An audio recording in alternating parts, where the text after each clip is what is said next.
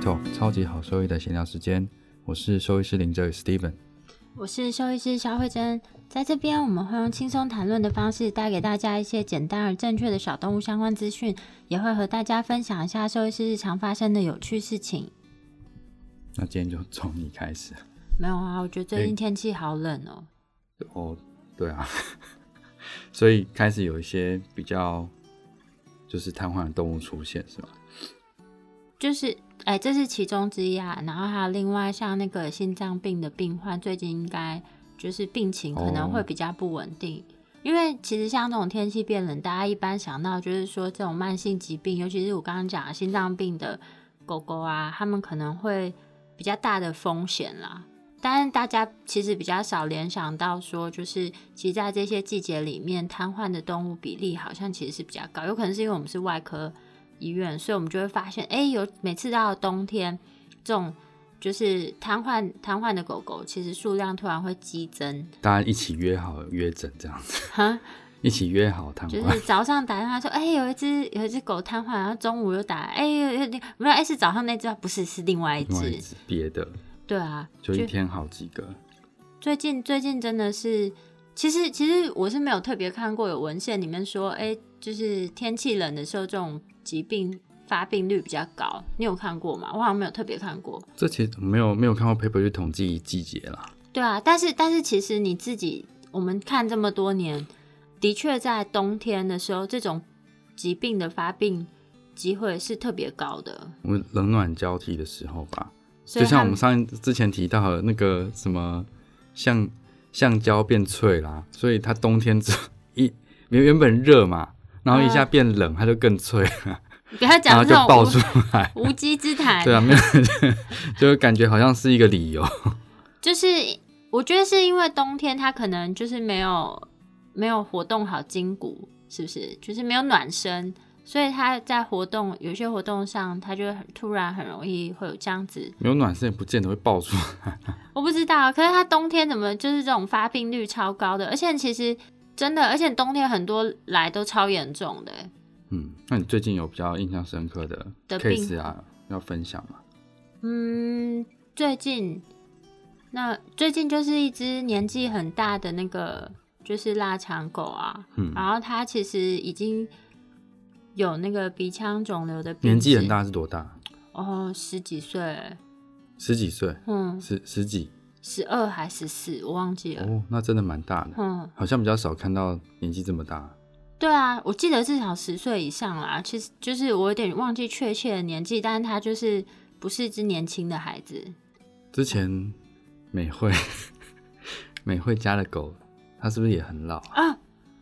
对，可以提到美惠吗？反正又没有人知道美惠是谁，哦，美惠，美惠很感人呢。我突然想到美惠，我就要跟你讲一件事怎么情。了？美惠就是前两个礼拜，嗯，就是有特别打电话来医院，就说，哎、她想带那个狗狗来，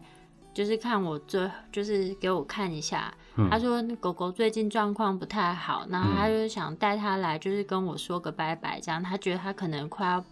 不行了。是很老的那一只，对啊，很老那一只，因为他后来就是癫癫痫一直发作嘛，然后其实他就在别的医院就是控制这个问题，因为我们没有急诊的服务啊，嗯所以说就是他说半夜发作，其实就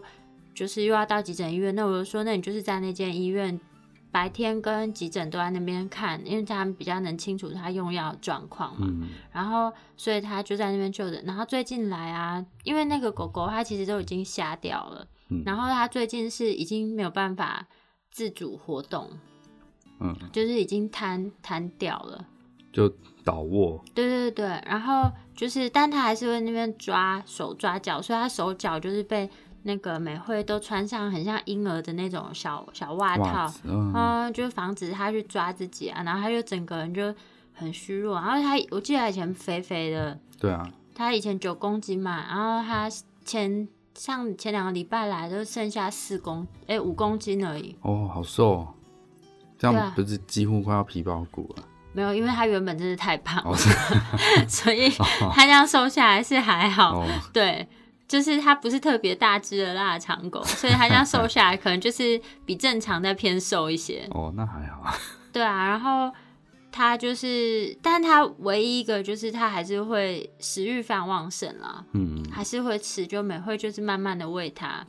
那听起来这样照顾实在是很感，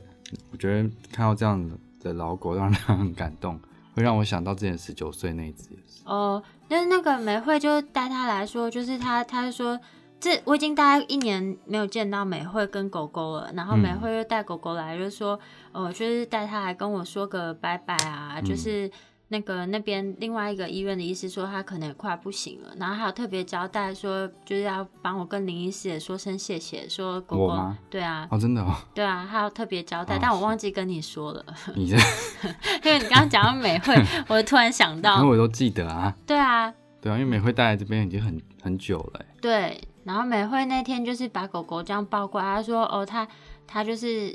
有先打电话跟我们预约嘛，然后她前一天来之前，她要先把狗狗洗得干干净净啊，过来让我抱抱它这样子，哦，我都快哭了。真的欸，他没有拍个照，哎、因为她这样子，我不晓得到底要拍还是不要拍，就一样拍个照啊。你知道以前以前医院有一只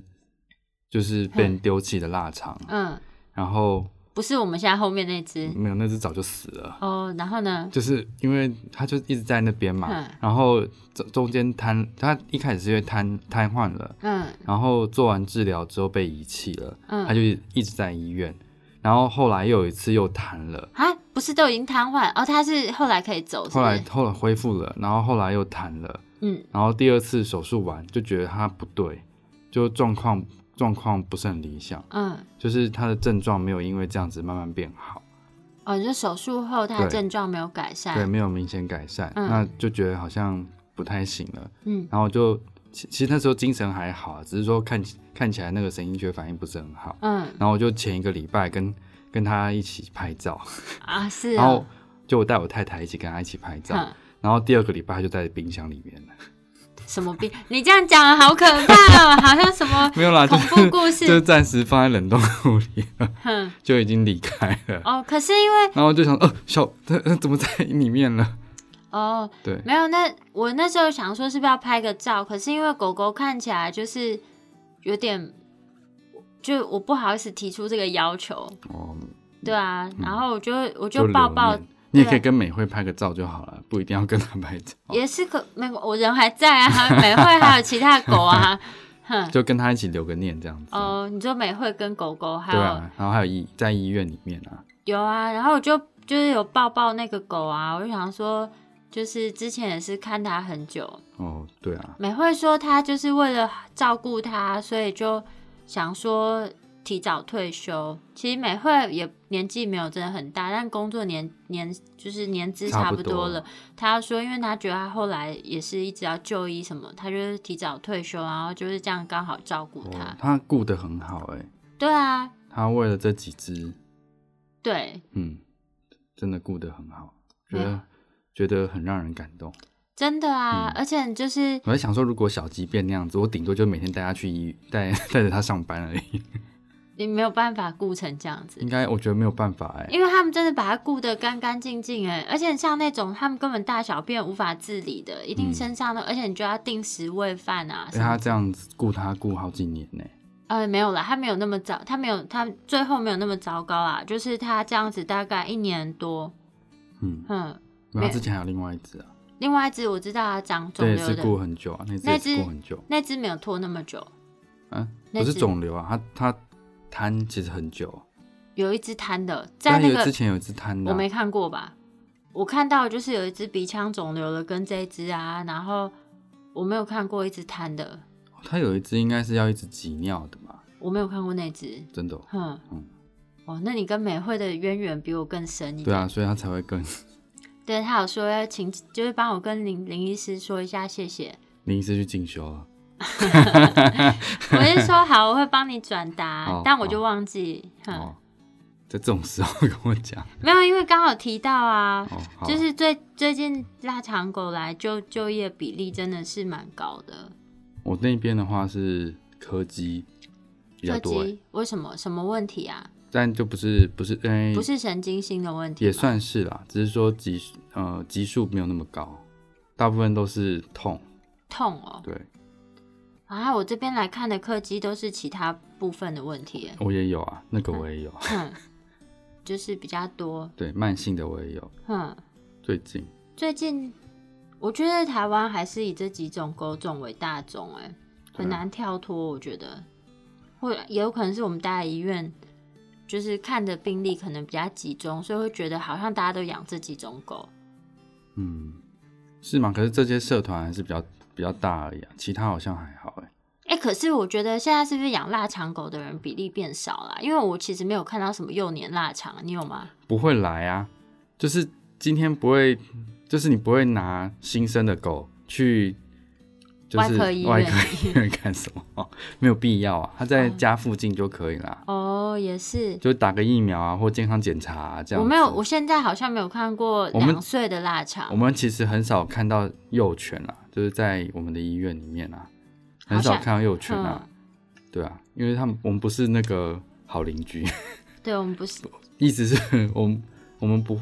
不是不是加医科，嗯，比较不不是做没有做加医科这样子，所以他们不会三不五时就跑来，啊哦，也是啦，对啊，所以我们很少看到幼犬啊，哼，哎来的话就是要么被门夹断手 啦，这个很多哎、 很扯，真的啊，怎么会这样子？对，断掉的比较多，对弹掉、断掉、瘫掉，或是一些听起来很异常紧急的，嗯，才会来啊，也是哈。嗯，我也好想要看看这种就是可爱的小狗们。还要开一个加医门诊。是哦，好啊，那我跟医院建议，可以帮我开个加医门诊吗？因为 是有人会来，可能没有人要 来，谁会来这边看这个啊？对啊，加一门诊。好，那我们今天就接续上一次嘛，对啊我，们提到的第一个是骨刺跟 IBD 有什么差别，然后在下一集我们讲到的是 IBD 的分型，颈分就级呃胸腰椎的 IBD 分型，分型，然后分级这样子分级，对，嗯然后介绍了一到五级的意义是什么，然后它只是很粗略的一个区分而已，就是让你们知道说现在它的症状大概是位在什么样的情况。那借由这个粗略粗就是粗略的分级呢，就是大家可以让你们了解到，就是说在这个分级情况下，它是不是一定需要手术，或是说它在手术后恢复的机会大概是多少，还有就是它的愈后。是，还有是不是有可能愈后是什么意思？嗯，愈后，很多人听不懂愈后啊。愈后就是在这件事情发生，我们预测它后来可能会有什么样的情况。其实我以前在念书的时候，我一直没有很搞懂 愈后是什么意思。嗯， 对，我但是我觉得这个英文翻成这个中文也是蛮怪的，prognosis 嗯啊，不然要怎么翻？没有我也不知道，只是就是联想不起来。对我以前在念书的时候，其实我不太确定说，不太了解说愈后到底是什么。哼，那有预期的预期的后果这样子嘛？对，差不多嗯预期的结果预期的结果差不多这个意思。差不多。对，所以我们在解释的时候，我们讲愈后大概是这个意 思。哦，好，感谢林医师为我们精辟的讲解，反正就是这个，其实大家嗯没有念过这个也不知道这到底是什么意思。也是，反正就是，嗯，这些分级可以帮助我们了解说，就是它的预后。那现在就了解预后可能是，嗯，好或是不好，或是说它是不是有可能发生其他更严重的，就是变并发症。那在不同分级的的情况下呢，它发生这些就是并发症的机会几率可能是不太一样的，所以这就是一个帮助我们了解的架构而已。那今天要讲的是一个大家常常误会的事情啦。对，啊，第一个是所谓的黄金治疗期这样子吗？对啊，黄金治疗期就是有时候，就像刚刚提到的嘛，就是因为天气变冷，突然狗狗开始出现一些，比如说呃不良于行啊的症状，嗯哼，然后他们就会很惊慌，就会一直打电话来说。是不是这样子？就是一定有什么黄金黄金时期，就是我一定要现在就做怎么样怎么样怎么样，嗯，嗯，其实要知道，就是这个黄金黄金四十八小时，或是所谓的黄金七十二小时啊，其实它是有针对特别的对象，不是说所有患有嗯、呃椎间盘疾病的狗狗都都适用这样子的的说法。对啊，所以有有的时候是太呃，我觉得其实有这个概念是很好啊，因为就是你知道它是要、要赶快处理，呃要赶。快处理，但并不是说有这样的情况，就是嗯，就是就是就是开大绝，就是说，哎、这个这个就是最急的，没有，其实说哎、他现在二级要立刻在四十八小时内定进行手术对啊，其实我之类的，我觉得这个这个会跟很多东西有关。第一个是他有没有先确诊对是什么问题，就是我们之前提到的，他到底确是不是确诊为他是椎间盘疾病？嗯然后第二个的话呢是说他到底是不是确诊为需要开刀的椎间盘疾病对，就是为什么我们之前在介绍分型，这么重要？对啊，因为今天症状跟你的分型是不同，就两件事情，所以诊断才是诊断才是最重要的。那对跳过诊断再做治疗，其实你就不知道自己在做什么。像是如果今天是我看像我们之前讲的嗯，那个 traumatic，就是创伤型的就椎是间第三型的，第三型的椎边椎间盘问题造成的症状，例如说他今天四级了，也是一样很紧急，看到这个这个样子，那你没有诊断，那你就说，哦、那我们现在开始做，针灸，我没有讲，开始做一些替代疗法，例如说我今天做针灸，我今天去吸高压氧，我今天就是放着，然后或者是找找非兽医师的人去做推拿，去做复健，他会不会好？其实这一型，因为他讲过他没有物理性压迫，所以你可能做了，你就算不做任何事情，一定时间之后，它也是有可能会它自其己实就好。是会自己好的，嗯对啊，只是说时间长短不一定，就看他的那个当时受神经受呃神经受伤的状况而已，没错，对啊，所以这是会有一些谬误啦。像如果他今天就是他今天就这个这个型，那你今天就是每天给他给他吃一颗鱼鱼油好了， 他其实过两个礼拜，所以他慢慢站起来了。那你会觉得说是鱼油造成说，哎、鱼油对他是有效，所以你就会想说以后有发生这问题，你就上网建议他吃鱼油。其实你是在害别的动物哦、没错，对啊，所以你自己的经验不应该套用在其他的病患身上，尤其是没有任何诊断的动物。症状症状类似不代表它是这个问题，所以你很多给的疾建议可能会害到别人。嗯，而且很多疾病的症状都可能一样啊，像我们这几次主要在谈的都只是椎间盘疾病啊，其实还有非常多的问题都可能会造成一样的症状，包含就是肿瘤性的压迫，或嗯是一些呃脑炎，或是或我们讲有些纤维性的栓塞，对，那是另一种疾病啦。嗯，然后或者是哎还有一个呃退行性的变化，嗯，对，那自己都都有可能造成类似的症状，对，所以每一个每一个都是不一样的，甚至它是感染都有可能、啊，都有可能，对啊，对啊所以说它有非常非常多的可能性，那它的处置方式其实都不都不会一样，嗯，对啊，所以你今天因为用症状，就像啊，他今天就瘫痪了，不要不要开刀啊，赶快去针灸，针像我灸就会好了，或是我家的狗针灸就好了。没有啊，有些是说我狗五级瘫痪，什么都没有做，我就每天去做高压氧就好了。其实我觉得任何的治疗方式啊，其实是都可以，但前提是你的诊断是什么。五级瘫痪不是诊断哦，对啊，五级瘫痪不是诊断哦，它只是出现了一个症状对啊，名词而已。我今天流鼻水， 今天流鼻水，就是我已经吸空气吸一个礼拜，它也好啦。那所以，我以后流鼻水，我就是要吸空气就好了嘛。因为我蛮常看到，就是说他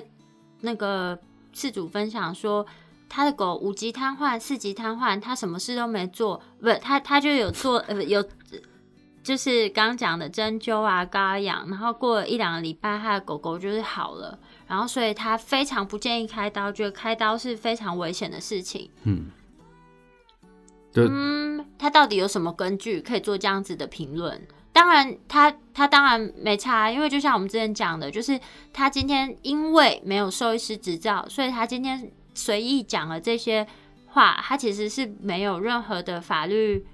就是可以规范它或什么。像有时候医师执照反，我们会更不敢在网络上留下这样子的评论，因为兽医师法里面有规定，没有未经亲自诊查，你不能给任何的诊断跟处置。对啊，所以我们在做这些，我们基本上是不会给线上问诊的，因为在兽医师法里面就是有这样规定在。那现在它可能有开放一些，因为现在就是网络其实通讯是很发达的，就像上次可能有提到说，现在有开放，就是好像是可以接受视讯呃，咨是询咨询嘛，对，是视讯咨询，但是在没有亲自亲自诊查动物之前，其实你得到的资讯真的非常有限，嗯包含就是这个狗狗它的活力啊、状态啊，然后你要去看它的一些就是呃心跳、呼吸，有时候这个并没有办法透过线上就可以就可以去知道这些讯息的。像神经学检查其实就不可能靠这样的方式去做诊断啦、你不可能说，哎、你今天夹夹他的脚，然后说，哦，他他他脚缩了，应该是他还会痛这样子， 这样其实是没有任何意义的啊、就你没有办法用这样的方式去做神经学检查。没错，所以如果是这样的状态下，其实你得到的资讯其实一点用都没有。嗯。对啊，其实这样是很很冒险的啦。然后，所以我们今天其实就是要强调说，就是嗯，当你意识到你的狗狗可能出现了这样子的症状的话，要知道哪几个点你是必须要严格把握这个黄金四十八小时或是黄金七十二小时的。对，我们给你我们会给你一个 guideline，是不是说不是说你今天做完神经学检查，你就要一定要在这段时间里面立刻要做什么事情，而是你要持续不断的评估你的神经学的变变化，或者对是尽早做高阶影像检查，确认它是什么问题，嗯再去做后续的处置才有意义。嗯，例如说，他今天是二级，但是在神经学检查，你说我们隔大概像一般我们的处置方式会是在呃，如果说严重的话，可能每天都会去帮他做一次神经学检查。这个已经是就是算是频率相对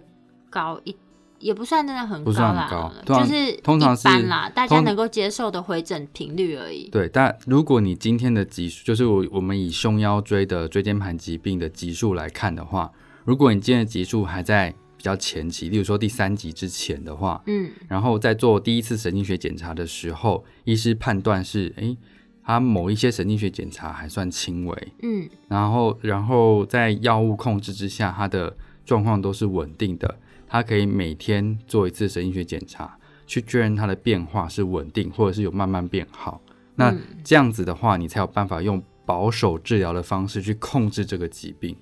保守对治疗的方式是指说，在这段发炎期或者是不稳定或者的状态下，你必须用关笼方式去让它这个地方有时间去修复。严格限制运动对、关笼，严格限制活动，这是目前在教科书上最比较正统的使用、正统的治疗方式啊。对，所以在还没没有严格限制关笼的情况下，其实你一直说哦，它它的症状怎么一直就是有怎么好像就是没有变好啊，或什么，就是这个讲法是不合理的，因为你根本没有遵照医师的医嘱去对做。，老实说，我们医院在做这一这一类型的呃治疗、保守控制，其实有非常非常多的案例是只要做好关笼休息，它大概在往后的六到八个礼拜之后，它是可以完全恢复到正常，即使它原本的症状是有三级嗯或者是严重三级，或是二级，或者是二级，它是可以完全恢复的。我有用针灸吗？没有。我有吸高压氧吗？没有。它就是遵照这样的方式，其实它是可以恢复的。对对啊但这个都是但老实说，到这个到我们刚刚讲的神经学的检查跟保守控制，它是没有做进阶影像学检查的，嗯，所以老实说，它不算是已经完成诊断了。对对啊，所以我们是依照症状的，依照症状去给予一些呃建议这样子。因为然后这个前期都是在观察期，尤其是刚刚讲的，我们刚刚讲每天去做声音去检查嘛，所以第一个七十二小时内，如果你的级数在三级以内的话，你可以是在每天去做一次神经学检查，去确认他神经学的状况。那如果它都是稳定或者甚至有慢慢变好的话，你可以变成隔一周做一次神经学检查，然后用保守方式先控制看看。对，那是可以先缓缓，不用做高。如果你预算有限的话，可以先缓一缓，先不要做高阶影像。那如果诶、一周过去了，他状况都稳稳稳的，而且有慢慢变好，之后就是再限制两周，再回诊，嗯然后再限制四周再回诊。其实这样就差不多已经到达一般建议的呃保守控制的时间。嗯那原上在这段时间，它慢慢的其实是恢复恢复到正常的，嗯。大概是这个时时辰啦。那如果说就是今天他是二级啊，就是走路开始摇摇晃晃，就是我是一个很紧张的事主，你可以每天回来啊。不是？那我就说，那我可以现在就去做断层检查吗？可以啊，就是没有不行，就是嗯对，这个阶段你要做高阶影像检查，绝对是没有不对的。没错，对啊嗯你因为你就知道说我在影像学检查，例如说做了核磁共振之后，发现说它的压迫，诶，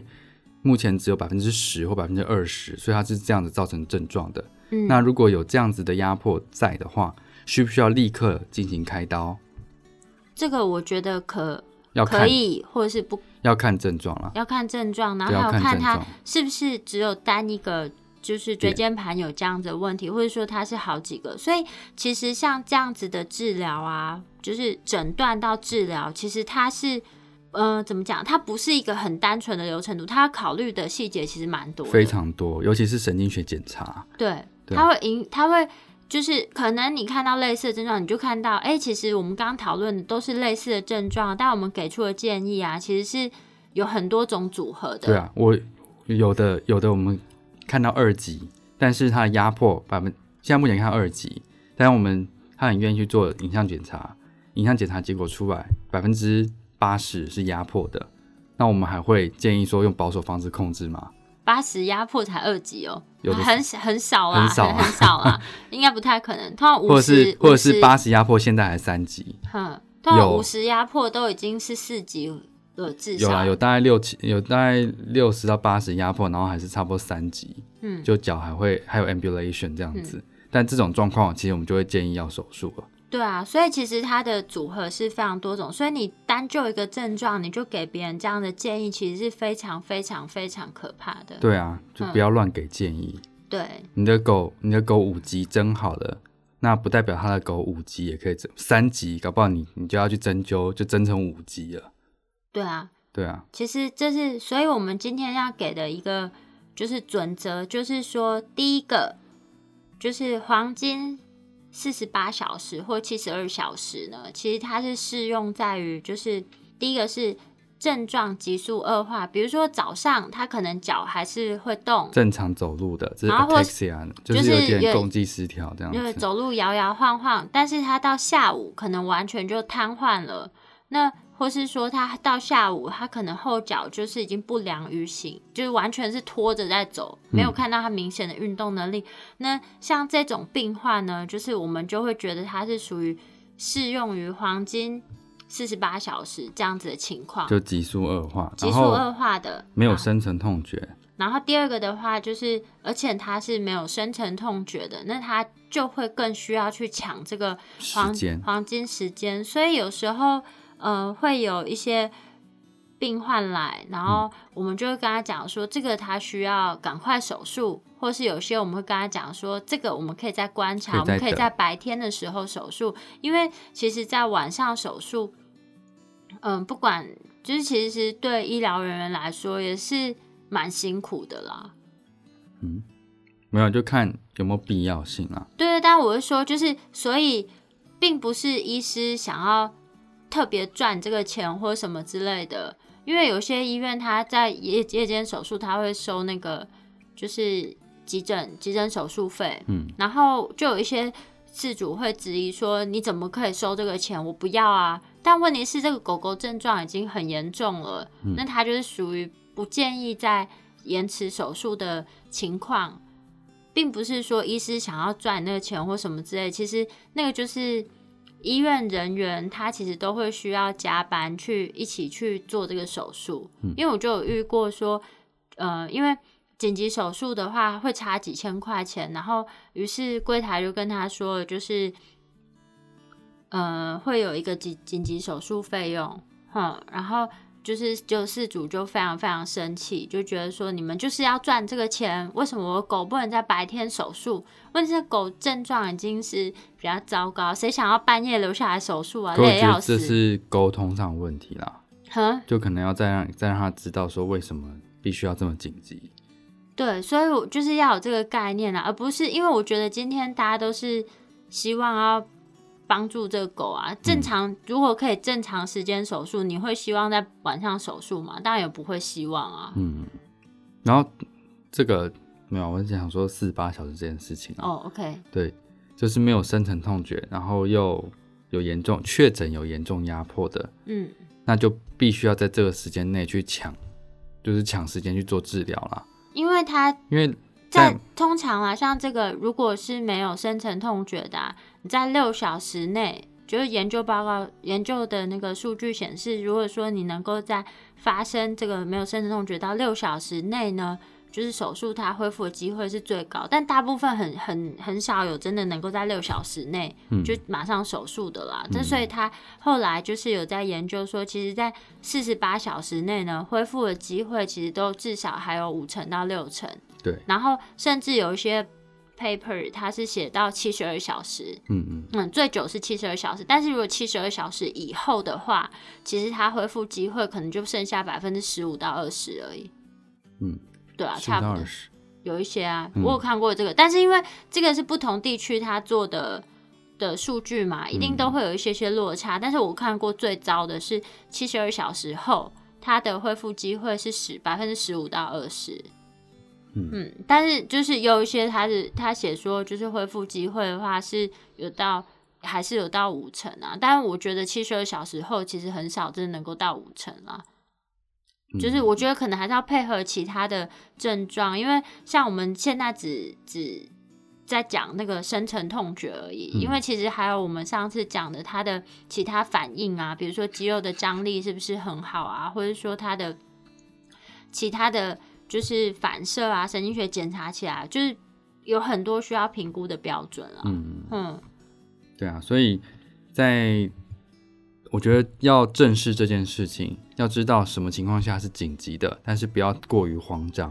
嗯让医生去帮你做评断，然后不要在第一时间就开始做没有诊断的治疗。嗯，没错。什么是没有诊断的治疗？哎、等一下再讲一下。哎、嗯我看了一下这边这边上之前我在写这个文章的时候，那时候看到 paper 是写就是四十超过四十八小时后，它恢复的机会是百分之五以下。对啊，但我后来看到的有一些是新的七七十二小，呃，我跟那个神经科的医学长讨论啊，嗯他们就是说，就是一般他看到他他有看到是七十二小时的，然后恢复机会大概是十五到二十，所以每篇 paper 它其实给的那个 range 会有一点点落差，嗯，但是可完全可以确定的是说，就是你在七十二小时之后，它恢复率其实大幅下降。大幅下降，对啊，哼，然其后实可以可以理解啊，可以就是如果他压迫这么严重的话，当然时间越长，他的那个神经受损的情况应该越严重。嗯对啊，就好像另一个是创伤型的，我说的是那个脊那个骨折，就是说脊椎错位或者是脊椎骨折嗯造成的造成的症状，例如说后肢没有深层痛觉的情况的话，其实也是会建议说，如果他身体状况稳定，那就是试着在四十八小时内去帮他做复位跟固定，对。让你的那个。那个脊椎部分是没有压迫，然后又回到正常位置上的。嗯对啊，那是可以尝试的去抢救看看。嗯，但是老实说，就算是人，其实机会也很低啦。对所以啊，不能预期说我们做这件事情，它可以在恢复机会有这么高，那是另外一回事了。就像那个呃，就是椎间盘疾病没有深层痛觉，它在黄金手术时间内手术，它恢复的机会大概最高啊，大概就是六成多。嗯然后如果是脊椎错位的话，那其实恢复就是就算接受手术复位，它恢复的机会是更低啊。对啊，是蛮低的。嗯，对，所以那个手术的目的，那那个但手术目的，然后跟你要抢的时间，那是更紧，还是建议在四十八小时内啦。对啊，没错。对，但是那是在建立在你的生命迹象稳定的情稳定的情况下。嗯，不能说哎他已经气胸、血胸或者是尿道断裂了，然后或者是生命生命已经很紧，垂生命垂危危了，然后你去做脊椎固定这些不事情，用啊，这就是这是很奇很奇怪的的治疗逻辑啦。就你要先活着嘛，重点是要先活着啊。嗯，就你固定的很好，没有没有用，他就已经离开 了，好像没有什么意义。所以嗯在处理这些这些状况的话，最重要是先活着啦。没错，对，所以必须要先稳定一段时间。那这样只能讲到一个、欸、黄金，其实我觉得这绑就哦定时蛮间重要的。嗯我们再帮大家统整一下好了，因为刚刚资讯量比较复杂，资讯资讯比较复杂一点，嗯就是所谓的黄金四十八小时呢，或者是黄金七十二小时，其实你要记得的一个准则就是，急速恶化的胸腰椎的疾病，欸胸腰椎段的疾病，对，然后又没有深层痛觉的情况下，就必须要在这么短的时间内，去抢抢这个黄金黄时金的手术时间，但如果说今天他是还有深层痛觉，而且他的症状不是在短时间内马上恶化这么快的话，那就是当然也是可以先尽快诊断，决定要不要手术对也是非常重要。但是说你的心态上就可以不用到这么的焦虑跟急迫，就是要可以有这个准则，先让你知道一下。嗯，然后也不是说就是只要他开始出现摇摇晃晃，就急着说哦，他现在有黄金小时、黄金的手术时间，你这样是不是拖延到他的时间？不是，没有没有这回事。对，我上次是不是举过例一个例子，什么例子？就是四级两个礼拜，手术完之后就好了。对，所以最重要的就是，如果真的都记不起来，最重要的就是深层痛觉的有无啦。对，嗯，没有深层痛觉，你就必须要在这段时，就你有黄金的手术时间。对对，所以最主要的就是这个重点，就一定要记住。嗯哼，好 OK 那今天的话呢，我们就是在在帮大家把这个椎间盘疾病它的一些比较容易发生谬误的一些概念，就是黄金四十八小时这件或事七十情二。小时，黄金七十二小时这件事情呢，就是再跟大家做一下说明。那如果说觉得我们的说明有哪边不清楚，或是想要更多了解的话呢，都可以在留言给我们，然后或是说可以上我们的网站上看一下我们那个文章的内容，其实里面都有把重点列出对来。四大要点。四大要点，全椎间盘疾病四大要点。那我们的网址是 triple w wonder vet com t w，或是 Google 搜寻 Wonder Vet 小动物外科，或是 FB 搜寻 Wonder Vet 超级好兽医，都可以找到我们哦。那如果说喜欢我们的节目的话，请记得帮我们订阅跟分享。那今天就到这边喽，好，拜拜。拜拜。